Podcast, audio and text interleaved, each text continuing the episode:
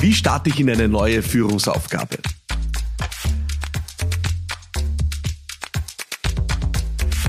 Ja, ich habe wieder zwei Fragen bekommen aus meiner Community von der Barbara und der Birgit, äh, die in die gleiche Richtung stoßen. Es geht um die Frage, wie starte ich in eine neue Führungsaufgabe? Die Barbara schreibt, sie fängt demnächst als Führungskraft an und fragt sie, welche Tipps es für Neulinge gibt, damit man effizient und erfolgreich startet. Äh, die Birgit überlegt, sie für eine Stelle in der Geschäftsleitung zu bewerben und äh, sagt aber, sie hat keine Führungserfahrung, sie hat fachliche Erfahrung, aber die Führungsaufgabe wäre neu. Und wie man das auch wirklich anlegt. Und ich möchte sehr gerne was dazu sagen, weil es natürlich für alle relevant ist dir ein neues Team übernehmen. Also es geht gar nicht nur darum, äh, ob du neu jetzt überhaupt in deiner Führungsrolle bist, sondern jedes Mal, wenn du in ein neues Unternehmen kommst, ein neues Team übernimmst, ähm, ich würde fast sagen, selbst wenn du ein neues Projekt mit neuen Menschen startest, äh, ist diese Frage relevant und ich möchte ein paar Dinge dazu sagen. Das erste ist, würde ich mal fast sagen, die Grundlage.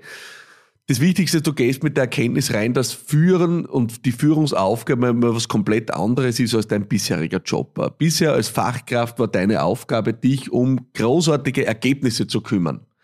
Als Führungskraft hast du die Aufgabe, dich um Menschen zu kümmern, die sich wiederum um großartige Ergebnisse kümmern. Das heißt, dein Fokus wechselt. Und deswegen ist mein erster und wichtigster Rat an alle, die neu in der Führungsaufgabe starten, nicht gescheit sein, ja, nicht äh, reingehen in die Aufgabe und äh, gleich von vornherein groß posaunen, was jetzt alles anders wird, sondern in allererster Linie einmal die Lausche aufspannen. Ja, ich glaube, jede Führungskraft tut gut daran, wenn du in eine neue Rolle kommst, ein neues Team übernimmst, Du verschaffst einmal einen Überblick. Du hörst den Menschen zu. Du fängst an, mit den Leuten zu reden. In kleinen Gruppen, in Einzelgesprächen bin ich ein großer Fan davon. Du hörst einmal an, wie sie aktuell ihren Job machen, was aus ihrer Sicht gut läuft, was aus ihrer Sicht weniger gut läuft, was sie glauben, dass man vielleicht anpacken könnte, wo Potenziale sind. Äh, was schon ausprobiert wurde. Also du versuchst wirklich einmal das Ganze vom Boden weg aufzuarbeiten und führst Gespräche. Auch in Meetings. Du hörst zu, du vertraust am Anfang natürlich einmal auf die Einschätzung der Menschen, mit denen du es dort zu tun hast, weil du es ja noch nicht besser wissen kannst. Ja. Das heißt, die erste Phase widmet sich wirklich dem Zuhören, um zu verstehen. Ja. Du willst das Betriebssystem deiner, der Einheit, die du führst, ob das Unternehmen, das Team, ja, das Projekt, Du willst das Betriebssystem vom Scheitel bis zur Sohle verstehen. Du willst dir ein Bild machen. Ja? Das heißt, die erste Phase ist einmal extrem geprägt von Zuhören. Was du sofort tun kannst, und das ist der zweite Punkt, ist, du kannst unmittelbar in einem Team damit beginnen, sehr klar und transparent äh, zu sein, was deine Werte angeht, die dir wichtig sind.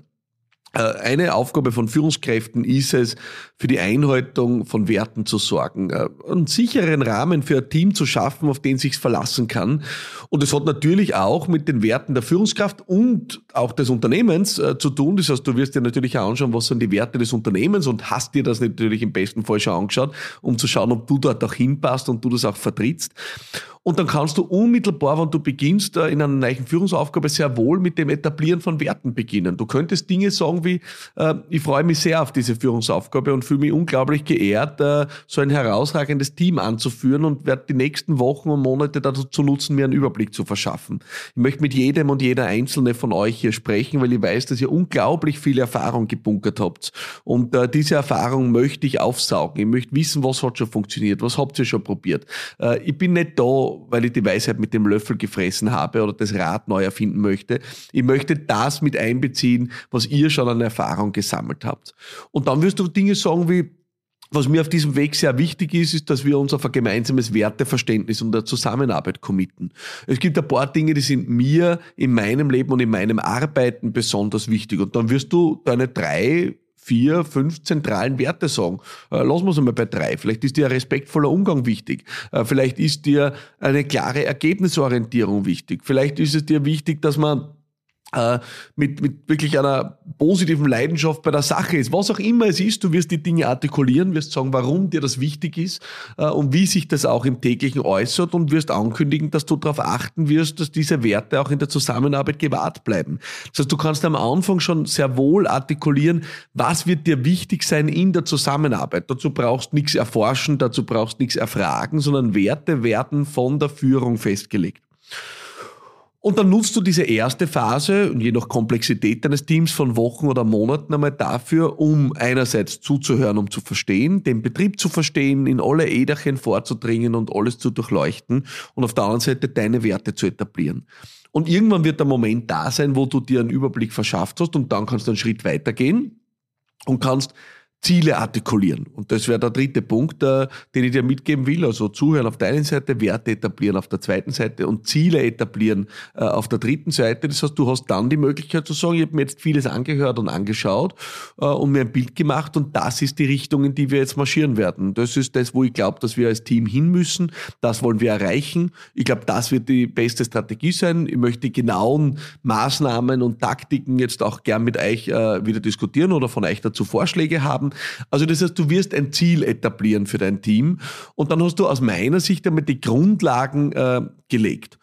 Und danach kommt, und das äh, ist mein One More Thing für dich, äh, mein Plus eins, danach kommt das, was wirklich das tägliche Führungsbrot ist. Ja, äh, ich nenne äh, das Redirects. Ja, Redirects, das ist für mich die kleinste Einheit von Führung, das Atom, wenn du so willst, der, der Führungslehre ein Redirect ist die kleinste Einheit für mich, in der man Führung messen kann. Und das heißt, du wirst jeden Tag und jede Interaktion und jede Begegnung und jedes Meeting dazu nutzen, um zu überprüfen, ob ihr im Bereich Werte und Ziele, also Ziele, damit auch Ergebnisse, am richtigen Weg seid. Und wenn dir was auffällt, dann wirst du das redirecten, also korrigieren durch eine kleine Intervention, indem du sagst, du, das ist nicht ausreichend für mich, ich will, dass das besser geht. Du wirst sagen, du weißt, mir ist dieser Wert wichtig und das fällt mir auf, dass du da Aufholbedarf hast und ich möchte, dass du dir das zu Herzen nimmst und übst, ja. Äh, du wirst jeden Tag die Gelegenheit nutzen, dieses Team weiter zu formen, in jeder einzelnen Interaktion, jedem Meeting, jedem Format. Es ist ein, ein never-ending Story in der Führung aber wenn du mich fragst, was sind die Dinge, auf die ich achten würde, wenn ich in eine neue Führungsaufgabe reingehe, dann wären es ganz klar die drei. Ich würde zuhören, um zu verstehen. Ich würde meine Werte etablieren und darauf achten, dass die eingehalten werden. Und sobald ich einen Überblick habe, würde ich die Ziele artikulieren, eine Vision artikulieren und dann gemeinsam mit dem Team durchaus den Weg dorthin entwickeln. Also da das Team auch mit einbeziehen. Ja. Und du merkst schon, all das, was ich jetzt gerade gesagt habe, hat überhaupt nichts zu tun mit irgendeiner fachlichen Qualifikation. Im Gegenteil, ich glaube sogar, dass wir manchmal die besseren Chefs sind, wenn wir von der Fachlichkeit keine Ahnung haben. Also ich habe das Gefühl, ich bin in meiner Softwarefirma ein deutlich besserer Chef, als ich das jemals in meiner Agentur war. Weil vom Agenturgeschäft und vom Marketing- und Kommunikations- und Beratungsgeschäft habe ich immer das Gefühl gehabt, ich habe was verstanden. Von Softwareentwicklung verstehe ich überhaupt nichts. Das heißt, ich kann dort nur führen, indem ich einerseits durch Fragen versuche zu verstehen, indem ich schaue, dass die richtigen Werte gewahrt werden und auch die richtigen Menschen an Bord sind, die diese Werte wahren und dass ich die richtigen Ziele vorgebe. Recht viel mehr kann ich da nicht machen. Und deswegen glaube ich, deine Fachkraftqualifikation kann dir einen Vorsprung bescheren, weil du vielleicht schneller verstehst, aber sie ist auch gefährlich, weil es sein kann, dass du irgendwo vorgefestigte Meinungen hast oder verblendet bist.